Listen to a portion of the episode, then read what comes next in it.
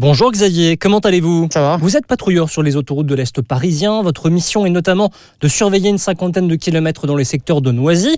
Déjà plus d'un mois de confinement, est-ce que vos missions ont changé? Ah bah les mêmes que d'habitude. Hein. Euh, protéger les accidents, les pannes et puis euh, les nettoyages sanitaires. Un confinement qui se profile jusqu'au 11 mai. Xavier, est-ce que vous vous sentez toujours utile sur le terrain? Ah oui, bien sûr. Il y a, il y a des objets à ramasser, il y a de la protection à faire pour des gens qui sont en panne. Euh, oui, c'est utile, bien sûr. Bien sûr, on est toujours. euh, je pense qu'on sera là jusqu'au bout, hein, parce que euh, faut bien qu'on soit là hein, pour faire les protections euh, des, des secours, des pompiers et tout ça. Donc, je pense que oui, je me sens utile. C'est, mon job. Hein, c'est comme ça. Hein.